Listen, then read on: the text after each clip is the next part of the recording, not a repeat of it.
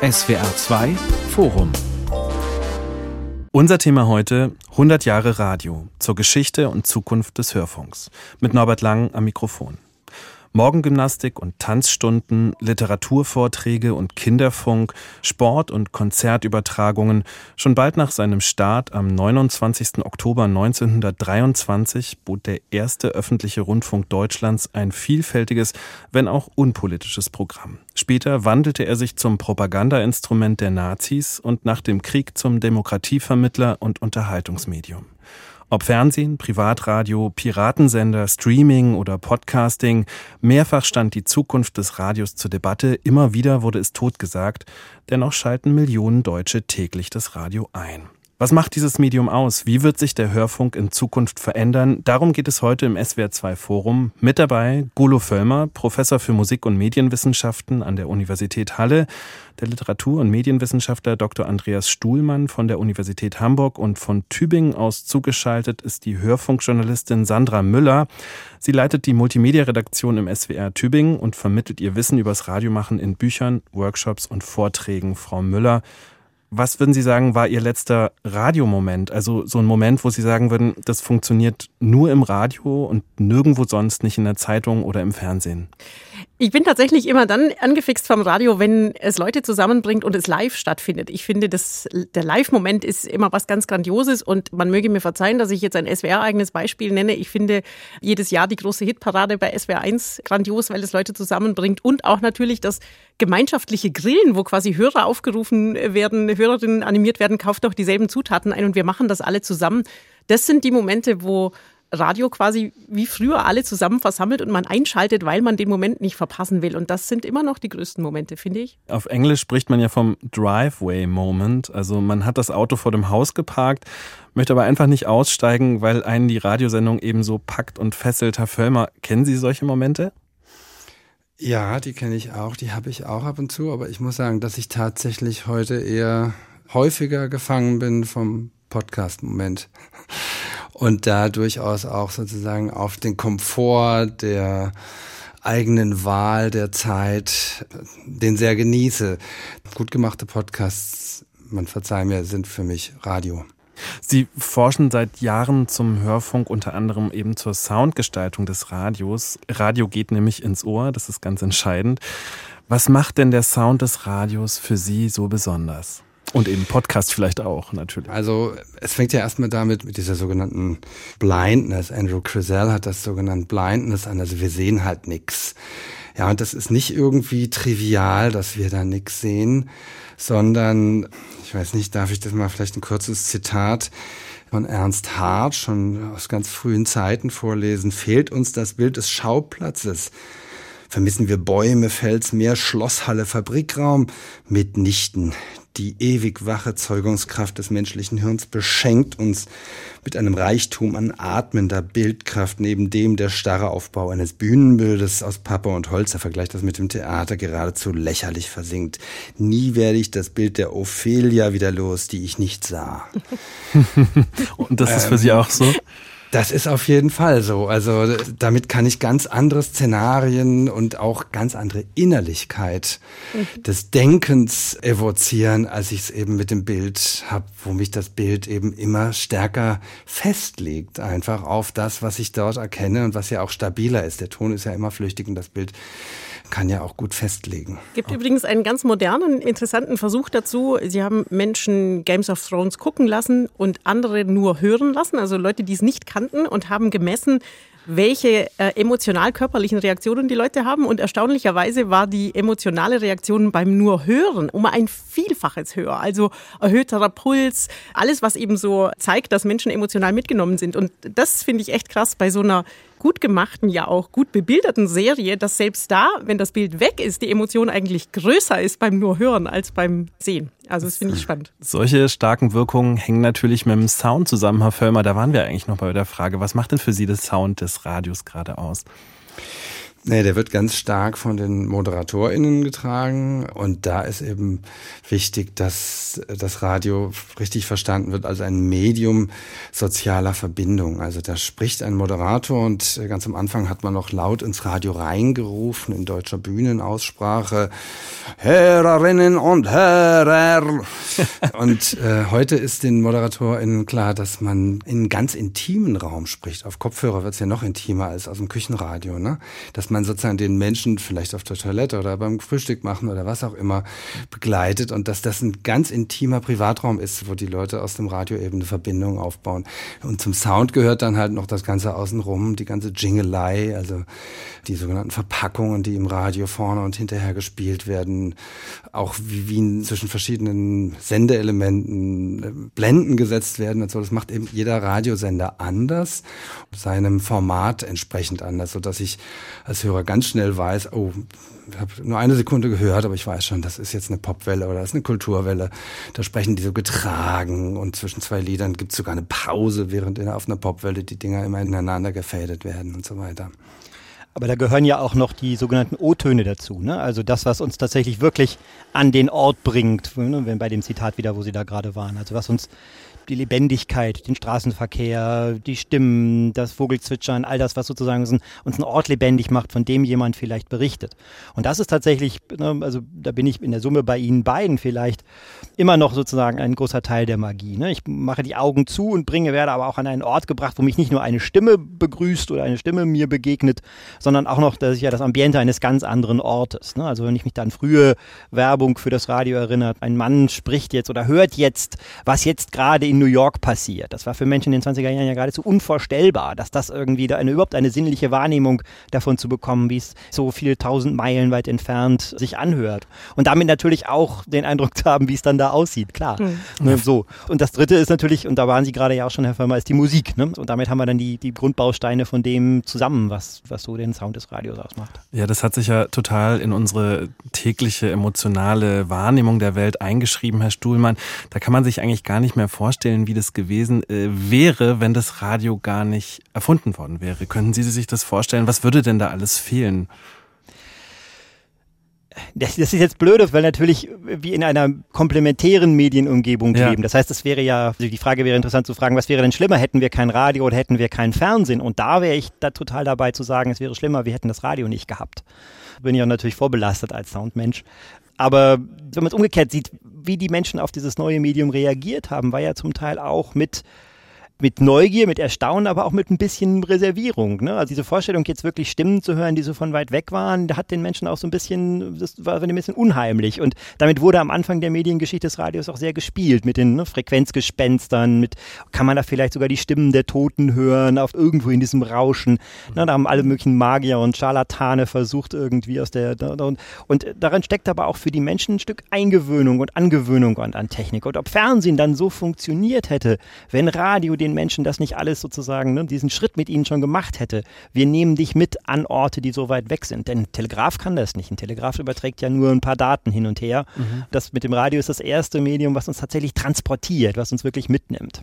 Darf ich eine Besonderheit anführen, die noch gar nicht Gerne. genannt wurde und die, glaube ich, auch heute noch fehlen würde, wenn es das Radio nicht gäbe und speziell die radiojournalistische Arbeit. Die ist nämlich schon auch im Entstehungsprozess glaube ich, anders als alle anderen journalistischen Schritte. Ich nenne das gerne, als Hörfunkjournalistin arbeitet man minimalinvasiv. Insofern, als man wirklich die journalistische Form gewählt hat, die am wenigsten die Wirklichkeit verändert. Äh, wenn jemand für die Zeitung schreibt, muss er beim Interview permanent auf den Blog schauen und schreiben und dem Gesprächspartner wird dauernd klar, okay, das ist jetzt quasi in medialer Verarbeitung, da passiert was damit. Wenn eine Kamera kommt, ist das eine große Veränderung, weil die Kamera ganz viel Attraktion auf sich zieht und das Leuten, die das nicht professionell machen und die das nicht gewohnt sind, wirklich die Situation verändert und Leute ganz anders auftreten in dem Moment, wo die Kamera an ist. Das wird ein bisschen besser. Jetzt, wo Kameras omnipräsent sind, mhm. ähm, verstellt das die Wirklichkeit nicht mehr so sehr. Mhm.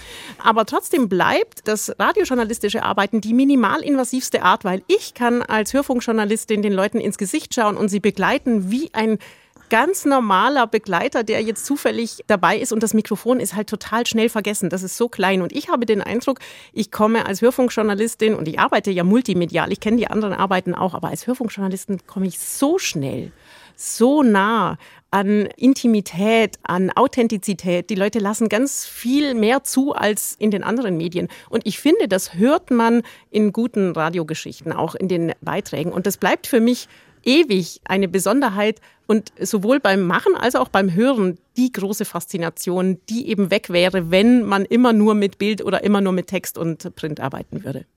Schauen wir doch mal zurück auf die 20er Jahre, also eben als das Radio begann, äh, sich durchzusetzen. Wir haben jetzt das Jahr 1923 als Startpunkt gewählt, aber wahrscheinlich könnte man mit ähnlich guter Berechtigung ja auch sagen, 1920 startet das Radio in Deutschland.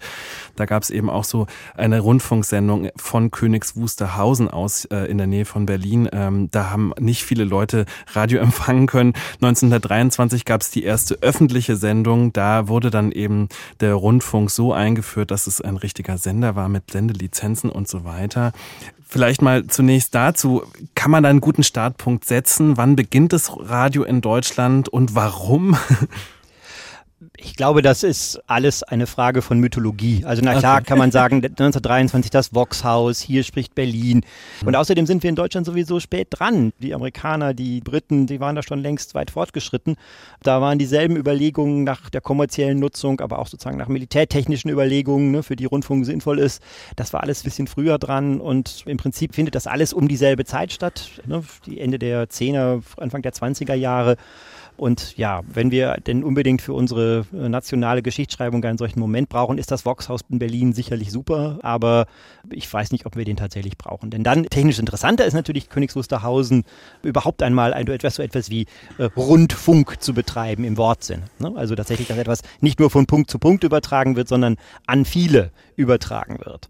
Ich denke auch, dass das Datum nicht so wichtig ist. Es geht eher darum, was ist da eigentlich in den jeweiligen beschriebenen Momenten eigentlich passiert und man könnte zum Beispiel noch ein, zwei Jahre früher, 1918, den Funkerspuk anführen Absolut. als äh, Funkeinheiten des Militärs, als der deutsche Kaiser abdankte, mithilfe des Radios ihre funkenden Soldatenkollegen adressiert und aufgefordert haben, in eine linke Richtung zu marschieren. Und das haben dann auch Radiobastler gehört, aber da gab es noch keine eben regulären Empfänger. Aber was unter anderem aus diesem Funkerspuk mit, aus diesem Ereignis resultierte, ist, dass das Radio in der Weimarer Republik dann so stark restriktiv angelegt war. Man hatte eine unheimliche Angst davor, dass mithilfe dieses Zaubermittels Radio die Menschen in weiß Gott welche Richtung mobilisiert werden könnten. Und deswegen sollten da politische Debatten rausgehalten worden. Und das hielt eben die Weimarer Republik hindurch an. Weswegen Brecht, äh, Bertolt Brecht dann so enttäuscht von diesem Radio war und gesagt hat, das ist eine, eine, eine langweilige Exklusivveranstaltung der Bourgeoisie, die eigentlich nichts zu sagen hat. Aber man könnte ja mit Fug und Recht auch sagen, dass vielleicht sogar sehr viel später erst das eigentliche Radio beginnt, wenn man als Charakteristikum nimmt, es ist eigentlich das erste soziale Medium gewesen, das man kannte, insofern als Leute es in ihren Alltag eingelassen haben. Also es sitzt plötzlich im Wohnzimmer und es ist plötzlich mit dabei, da wo Leute ihr ganzen normalen Alltag verbringen. Und das ist ja tatsächlich erst sehr viel später und weil Sie es vorher angesprochen haben, äh, Herr Fellmer, Sie müssen mich korrigieren, wenn es nicht stimmt, aber diese Aufnahme, die wir da kennen mit äh, Hier ist das Voxhaus Berlin, das ist ja gar nicht das Original. Das ist eine später nachgestellte Aufnahme. Es gibt kein Original, sondern es ist ein, ein nachgestelltes Original. Wenn man es böse sagen wollte, ist es ein Fake. Aber klar, so hat es halt ungefähr geklungen. Aber damals konnte man ja, ja ein Reenactment, man mhm. konnte damals mhm. ja noch gar keine Aufnahmen machen. Was ich übrigens als heutige Radiomacherin äh, sensationell finde, sich das nochmal bewusst zu machen. Das Radio hat als hundertprozentiges Live-Medium begonnen. Es gab nichts Aufgezeichnetes. Ich finde diese Vorstellung sensationell. Jeder Gong vor den Nachrichten, jede Musik, immer sitzen Leute da, selbst die Hörspiele mit einem riesigen Personal, das alles in Echtzeit macht. Und diese Faszination von damals, das ist fast ein bisschen traurig, finde ich, dass es heute das nicht mehr so oft gibt, obwohl das, glaube ich, auch moderne Menschen unverändert einfach anfasst, zu sagen, jetzt und ich bin dabei, jetzt. Aber Frau Müller, also genau, wir haben ja, ich glaube, 500 Sender in Deutschland, also und diese Masse an Sendungen sozusagen mit Live-Mitteln zu Na produzieren, um das würde Ihnen sicherlich auch den Schweiß auf die Stirn schreiben, oder? Aber ein sicher. bisschen mehr Live wäre tatsächlich, glaube ich, ein Geheimnis auch für langfristigen Erfolg und vielleicht auch was, können wir ja später nochmal drüber ja. reden, was sich vielleicht ändern kann und muss und wird, weil eben andere Medien andere Aufgaben des Radios quasi übernehmen. Also das ist was, wo sozusagen das äh, frühe Radio uns vielleicht heute wieder inspirieren kann, sagen genau. Sie. Mhm, okay. Wie kann man sich denn sonst dieses Radioprogramm damals vorstellen, Herr Völlmer? Was sagen Sie? Es war ja das Kästchenprogramm-Prinzip. Ne? Da kamen sozusagen höchst heterogene Sachen nacheinander. Da kam ein Vortrag über, vielleicht nicht gerade Atomphysik, weiß Gott was, ein Vortrag in förmlicher Sprache gehalten und danach kam das Kinderprogramm mit Viertelstunde Märchenlesung oder sowas. Höchst heterogen gehalten. Man hatte Programmzeitschriften als jemand, der eben eine öffentliche Hörlizenz hatte und schaute nach und schaltete an und wieder ab oder eben auf einen anderen Sender in den Deutschlandfunksendern haben wir noch ein bisschen das Kästchenprogramm, aber es ist auch dort stärker integriert, stärker tageszeitorientiert auf die Aktivitäten, die wir so treiben. Von daher also extrem heterogen, wenn man so frühe Programmzeitschriften anschaut. Aber wir haben überhaupt erstmal ein Programm. Ne? Also das Radio erfindet sich von Anfang an als ein Programmmedium. Also das ist etwas, das den Zeitfluss strukturiert. Ne? Von vornherein eben auch mit, ne, mit Gongs zur Stunde, mit regelmäßigen, wie sich wiederholenden Beiträgen. Ne? Wir kennen das heute immer noch mit Nachrichten und Verkehrsfunk. Also überhaupt einen Rhythmus erstmal dem Leben zu geben. Das war natürlich erstmal ein großer Durchbruch. Selbst wenn das dann natürlich im großen Teil sehr heterogen und zusammengewürfelt war mhm. und in Kästchen aufgeteilt, ist das trotzdem natürlich der Beginn des Radios als Soundtrack, als Lebensbegleiter. Es gab ja auch Vorläufer. Es gab ja Kabelradios, die über ja. Telefon verbreitet wurden, schon Ende des 19. Jahrhunderts.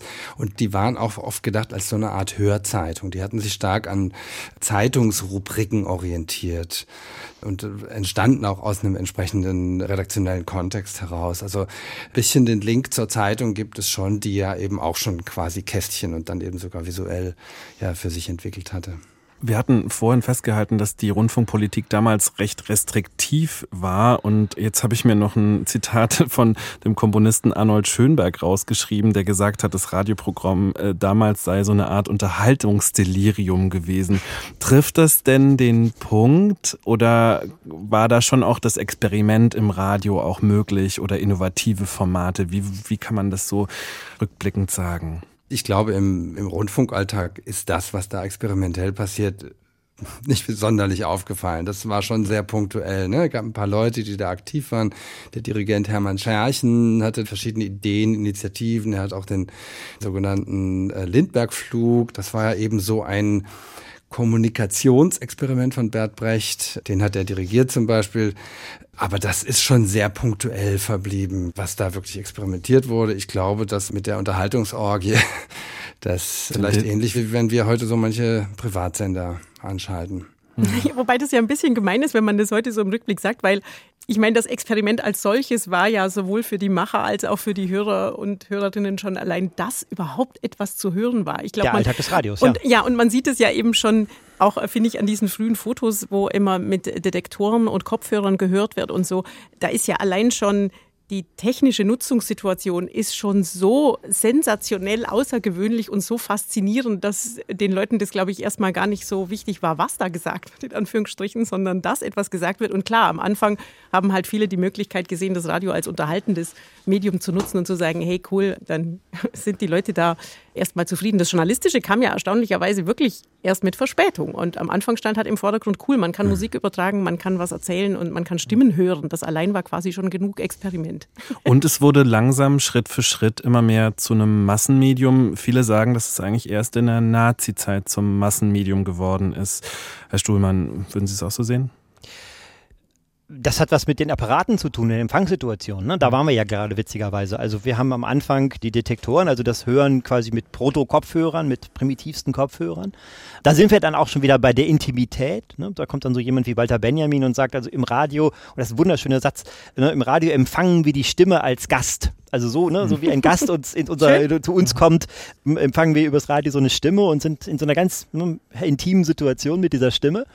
Und dann gibt es aber ja sehr früh diese, wir haben früher diese Bedeutung dieser Dinge sehr überschätzt, aber ich glaube, dass man das heute wieder unterschätzt, die sogenannten Bastlervereine. Ne? Also gerade in der Arbeiterbewegung ist die teuren Radiokästen eben nicht im Laden zu kaufen und dann vielleicht über, über ein Jahr oder zwei sogar abzahlen zu müssen, jeweils aus der Lohntüte, sondern selbst aktiv zu werden, die Dinger selber und nach Anleitung zusammenzulöten. Das gab dann wiederum auch mit den Hörlizenzen Probleme, aber führte zu einer großen Verbreitung. Und dann erfinden die Nazis den Volksempfänger. Und sie erfinden ihn nicht, sondern sie beauftragen ihn quasi bei der Industrie. Und die Industrie hat natürlich Interesse daran, in jedem Haushalt ein so gerätes Gerät stehen zu haben. Und dann gibt es auch, zumindest weiß ich das aus Familiengeschichten, Haushalte mit mehreren Volksempfängern. Und dann gibt es den sogar in mehreren Räumen, einen vielleicht in der Küche, einen im Wohnzimmer. Und dann plötzlich ist dieses Radio tatsächlich überall. 100 Jahre Radio, das ist heute unser Thema hier im SWR2 Forum. Und das Radio wurde ja in der Nazizeit ab 1933 zu einem Mittel der Massenmobilisierung und faschistischen Propaganda. Und diese Erfahrungen, diese negativen Erfahrungen waren prägend, als man nach dem Krieg eine neue Rundfunkordnung schuf, föderal und gebührenfinanzierend, nicht staatlich kontrolliert, sondern eben durch Gremien. Herr Stuhlmann, wie bewerten Sie denn diese Neugründung nach dem Krieg? War das wirklich ein Erfolg, als da 1950 der öffentlich-rechtliche Rundfunk gegründet wurde, eben mit dem Ziel, es anders zu machen als vorher? Also die Alternative wäre gewesen, einen staatlich-zentralistischen Rundfunk, wie man ihn vorher hatte, so weiterzumachen. Das wollte man dezidiert nicht, also hat man sich für ein anderes Modell entschieden. Da hat man amerikanische Vorbilder genommen, britische Vorbilder, an die BBC hat man dabei gedacht und sich dann irgendwie dieses Modell überlegt. Das Ganze musste zum deutschen Föderalismus passen, der dann ja auch neu erfunden wurde oder reaktiviert wurde. Ne? Und dazu wurde dieses Modell gebaut. Das hatte von Anfang an Schönheitsfehler und auch Geburtsfehler, die wir bis heute zum Teil mit uns rumschleppen, dieses System. Es wurde dann, was das Fernsehen anging, das dazu kam, da gab es plötzlich auch politische Überlegungen, dass man dann mit einem Netzwerk von Sendern nicht genug hätte, braucht man ein zweites. Und wir sehen ja heute, dass jede Landesrundfunkanstalt etliche Radiowellen betreibt, das dritte Programm bespielt, das erste Programm bespielt. Na, also dann ergibt es diese Explosion, weil man dann plötzlich irgendwie mit diesem berühmten Auftrag der Grundversorgung, die das öffentlich-rechtliche Rundfunk erfüllen soll, dann verschiedene Seiten eigentlich expandiert. Und wenn man sich das im internationalen Vergleich heute anguckt oder über die Zeit anguckt, seit den 50er Jahren, haben wir wahnsinnig Glück gehabt mit dieser Entwicklung. Man sieht jetzt, dass Länder mit einer zentralen Institution wie der BBC, in Amerika ist es ja noch schwächer ausgeprägt, dieses System mit NPR und PBS oder in Kanada mit der CBC, dass dort diese Institutionen sehr viel mehr unter politischem Druck stehen und sehr viel mehr, wenn äh, Regierenden das Programm nicht gefällt, die, diese Institutionen mit Sparauflagen belagert werden. Das heißt, wir haben erstmal, glaube ich, sehr viel Glück gehabt mit dieser Konstruktion. Ob die jetzt aber nach 70 Jahren neu gedacht werden könnte, ja, da ist sicherlich viel dran, aber da kommen wir sicherlich sowieso im nächsten Schritt nochmal hin. Frau Müller, Herr Stuhlmann hat gesagt, wir haben Glück gehabt und gleichzeitig gibt es System- bzw. Geburtsfehler. Sehen Sie das auch so?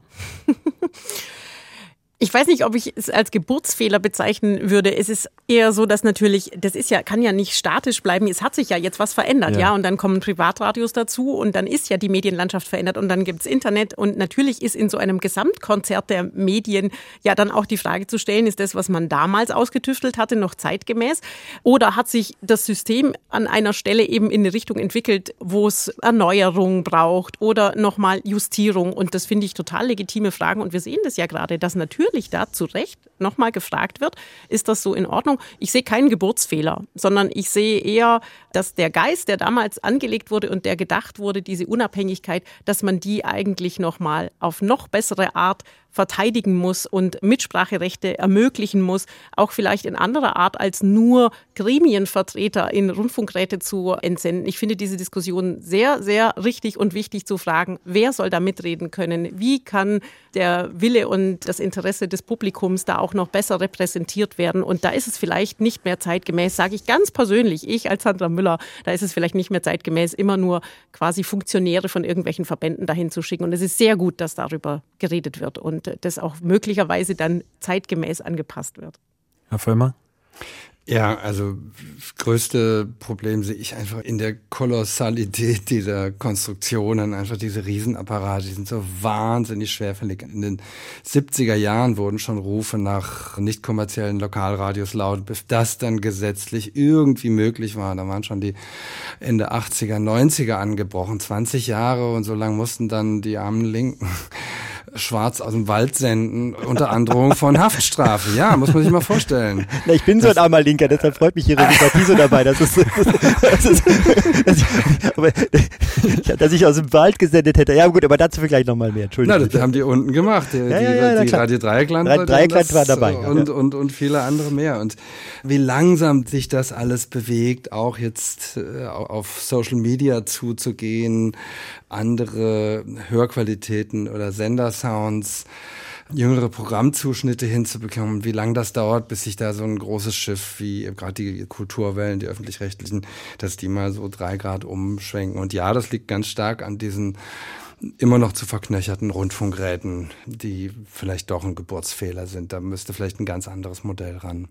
Mhm. Vielleicht äh, schauen wir ja mal so ein bisschen auf die Konkurrenten von diesem großen Schiff. Also sagen wir mal die kleinen Schiffe. Das erste kleine Schiff wäre vielleicht der Privatfunk, oder? Herr Stuhlmann, würden Sie das auch so sehen, dass das so historisch eigentlich als erste Bewegung kommt und den öffentlich-rechtlichen Rundfunk doch damals schon ordentlich unter Druck setzt. Europe 1 oder 1 war der erste Privatsender in Deutschland und da ging es dann später eben ab den 80ern mit Privatsendern los. Und die Konkurrenz aus Luxemburg, wo man schon früher eben sehr erfolgreich RTL sendete, hat eben auch dem Diskurs übers Radio wahrscheinlich auch so einen Schub gegeben, Herr Stuhlmann. Hm. Wir bringen da heute häufig zwei Sachen durcheinander, also häufig in der historischen Verklärung. Ne? Also wir reden von der, von der Konkurrenz, für die es erstmal keine rechtliche Grundlage gab. Die wurde dann zunehmend geschaffen, dann der Riesendurchbruch kommt dann nach dem Ende der sozialliberalen Koalition, also in den 80er Jahren.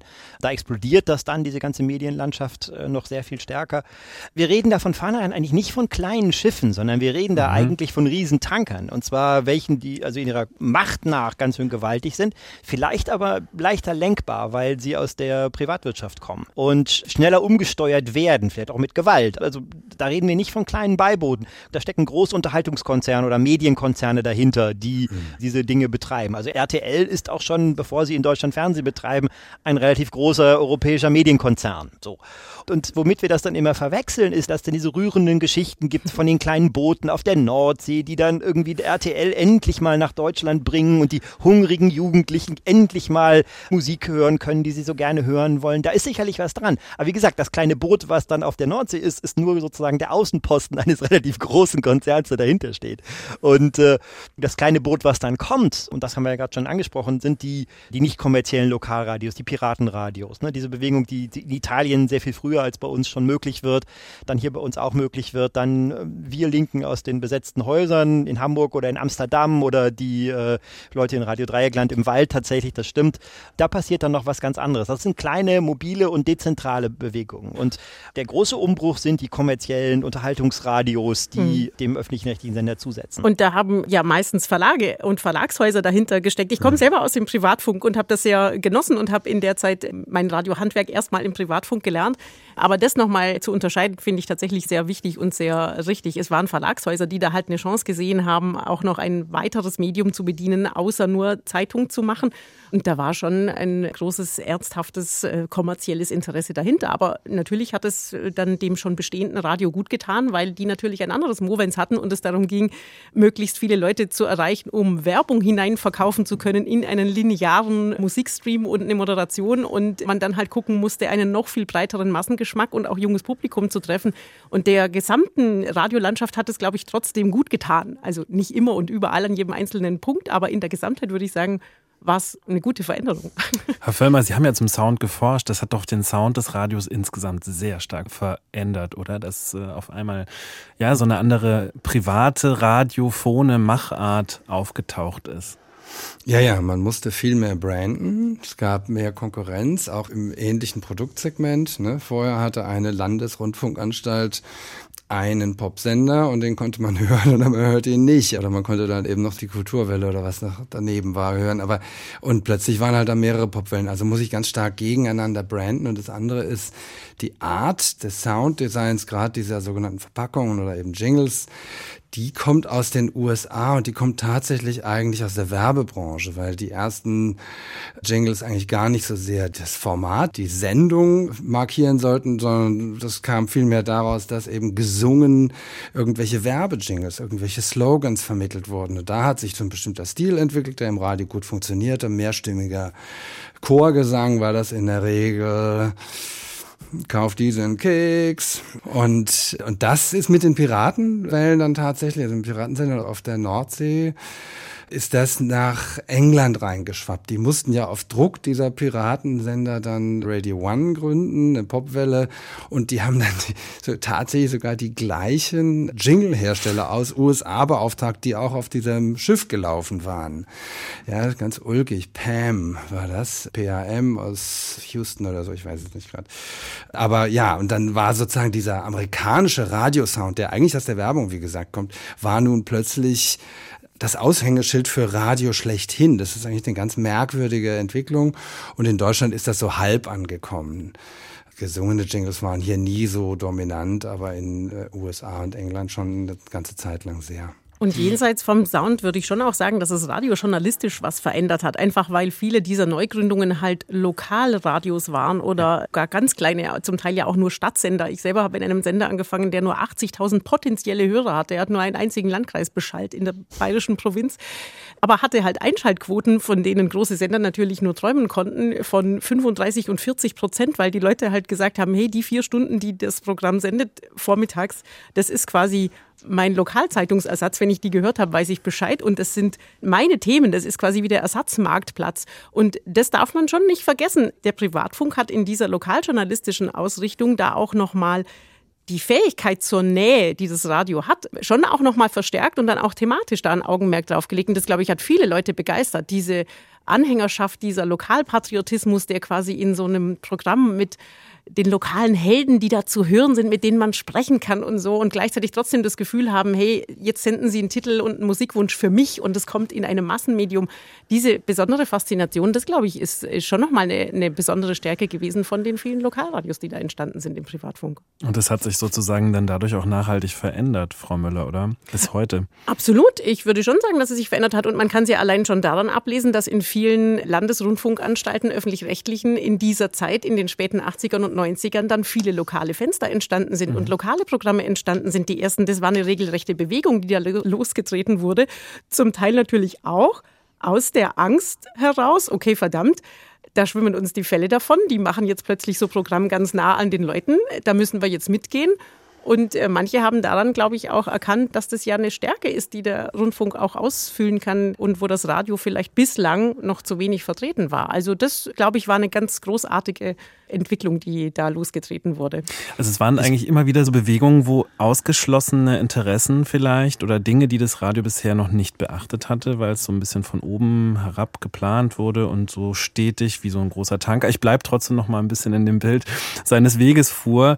Jetzt hätten wir ja in letzter Zeit noch ein paar Entwicklungen, nämlich Podcasts, Social Audio, Streaming wo man sich eben genau das wieder fragen könnte, geht es da eben auch wieder darum, dass bestimmte Interessengruppen oder bestimmte Arten, Macharten, die vorher eben nicht im linearen Radio eine Rolle gespielt haben, dass die eben sich auf anderem Wege mit diesen neuen Medien ja, ihren Weg in die Öffentlichkeit gesucht haben. Herr Völlmer. Vielleicht noch mal ganz kurz zu dem Bild von Gerne. Sandra Müller zurück. Diese, diese Regionalität, die sie angesprochen hat, das ist immer noch ein Unique Selling Point mhm. ja, äh, vieler so. Radiosender. Auch zum Beispiel im Social Media Use. Es gibt viele Radiosender, die auch Leute abroad, die irgendwo gerade ganz woanders weilen, darüber integrieren in ihr Programm, dass sie zum Beispiel Fotos der Fußballmannschaft aus der Kleinstadt XY posten und so weiter. Und es ist extrem erfolgreich. Wieso ist das so erfolgreich? Weil Leute beim Radio hören, in vielen Fällen nach einer Qualität der Co-Presence suchen. Also die wollen gerne, wenn sie dann am Arbeitsplatz sind, sagen können, hast du auch gehört, die haben da das und das. Also man geht davon aus, XY und diverse Freunde hören das auch alle, die wissen das auch alle, die sind jetzt auch gerade jetzt mit mir dabei am Hören womöglich wahrscheinlich. Und das ist einfach eine soziale Qualität, die mhm. ich empfinden kann. Und das kann ich nur mit Regionalität. Ich kann mich nicht mit ganz Deutschland, mit 80 Millionen denken, die hören jetzt alle gleichzeitig. Das denke ich dann auch nicht. Sondern sondern das funktioniert gerade mit Regionalität. Es gibt eine äh, tolle Untersuchung aus dem Jahr 2020 zum Thema Audio und Emotionen, wo Leute gefragt werden, was sie denn eigentlich empfinden, wenn sie unterschiedliche Medien hören. Da ist eben Radio abgefragt im Unterschied zu Video, Fernsehen, Text und solche Dinge.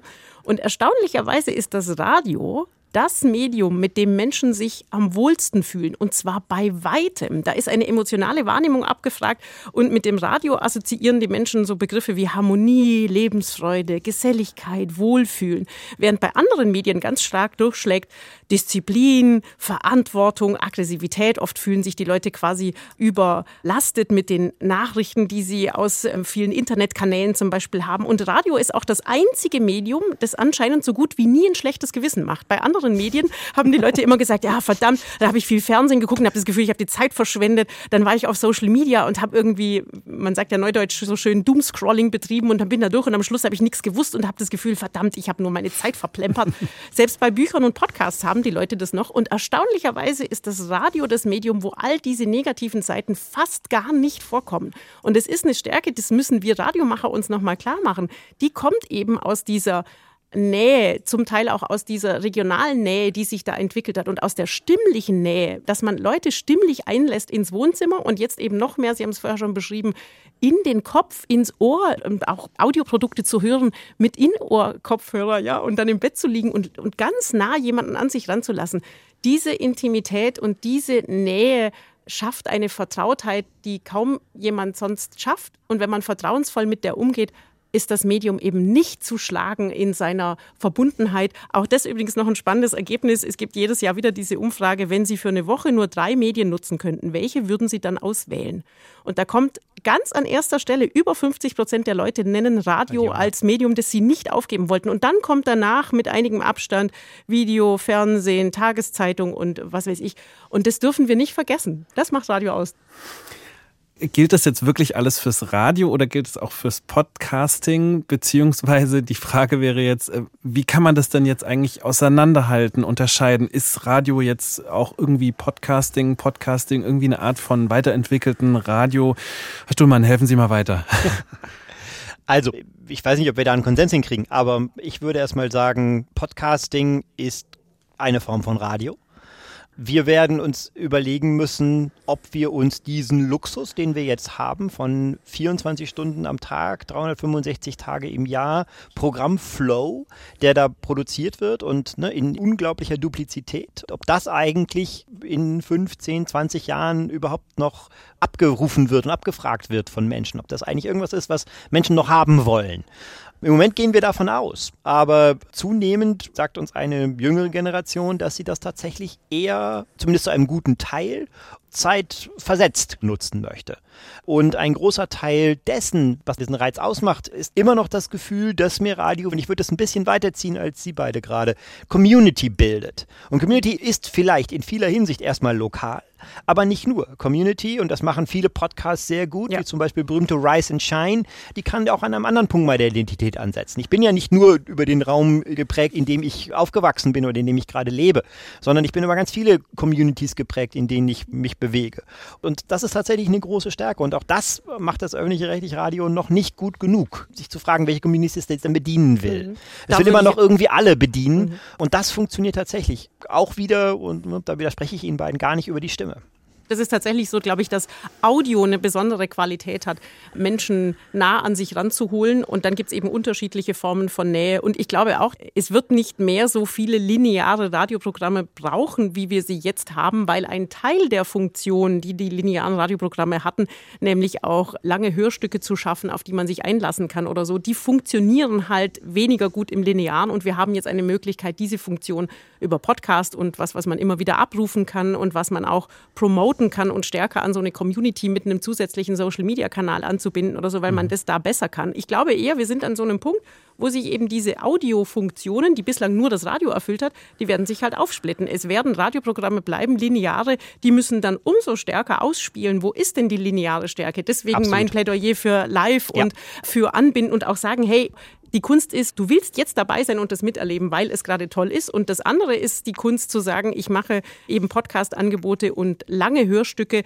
wo ihr euch jederzeit, wenn es euch passt, euch darauf einlassen könnt, aber dann halt auch wirklich in einer besonderen vielleicht Produktionsqualität, in einer besonderen Art der Ansprache. Und auch da passiert natürlich gegenseitig was. Wir sehen das ja witzigerweise auch beim Fernsehen und bei YouTube, dass sich das gegenseitig befruchtet. Niemand würde sagen, YouTube ist Fernsehen. Am Anfang hat das Fernsehen auch gesagt, YouTube, was machen die da? Das hat mit Bewegung Bewegtbild, wie wir es machen, gar nichts zu tun. Irgendwann hat das Fernsehen aber gelernt, ah, okay, die machen da spannende Sachen, das können wir doch auch im Fernsehen machen.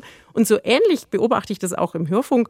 Die Radiomacher und Macherinnen lernen gerade wahnsinnig viel von der Podcast-Welt und umgekehrt lernt die Podcast-Welt, die rauswächst aus der Experimentier- und Testphase schon eine ganze Weile, dass sie doch Dinge, die sich im Radio bewährt haben, damit aufnehmen können. Und es wird einfach eine Aufsplittung geben, von der am Schluss aber, glaube ich, beide profitieren. Es wird grandios. Ich meine, man sieht es ja auch an diesen tollen Features. Bislang liefen die in linearen Programmen und hatten am Schluss dann irgendwie eine Hörerschaft von zwei Prozent. Weil, ja, gut, wer kann morgens um 8.30 Uhr ein halbstündiges Feature hören, ja? Heute hören das ganz viele Leute und zehnmal so viele, 15 mal so viele wie im linearen Programm. Dann lohnt es sich auch und äh, man hat das gute Gefühl, jawohl, da haben die ihr Publikum gefunden. Ich bin ein ganz großer Fan dieser Entwicklung und habe überhaupt keine Bange, dass das irgendwie schlecht sein könnte. Absolut. So mancher euphorische Podcaster, der mir erklärt, was es alles für tolle Dinge gibt, was man alles mit O-Tönen so bauen kann, ist bass erstaunt, dass es da eine sehr lebendige und wahnsinnig tolle, lange Tradition von Feature gibt, die, die er oder sie bloß nie wahrgenommen hat. Genau. Und Leute im öffentlichen Rechnungen sagen ja immer, das bestgehütetste Geheimnis der Republik, die, die Feature-Programme der öffentlich-rechtlichen Sendeanstalten, die finden finden leider weitgehend unter Ausschluss von Öffentlichkeit statt oder fanden bisher. Und das ist ein Riesenzugewinn, wenn wir das, diesen Schatz jetzt heben können.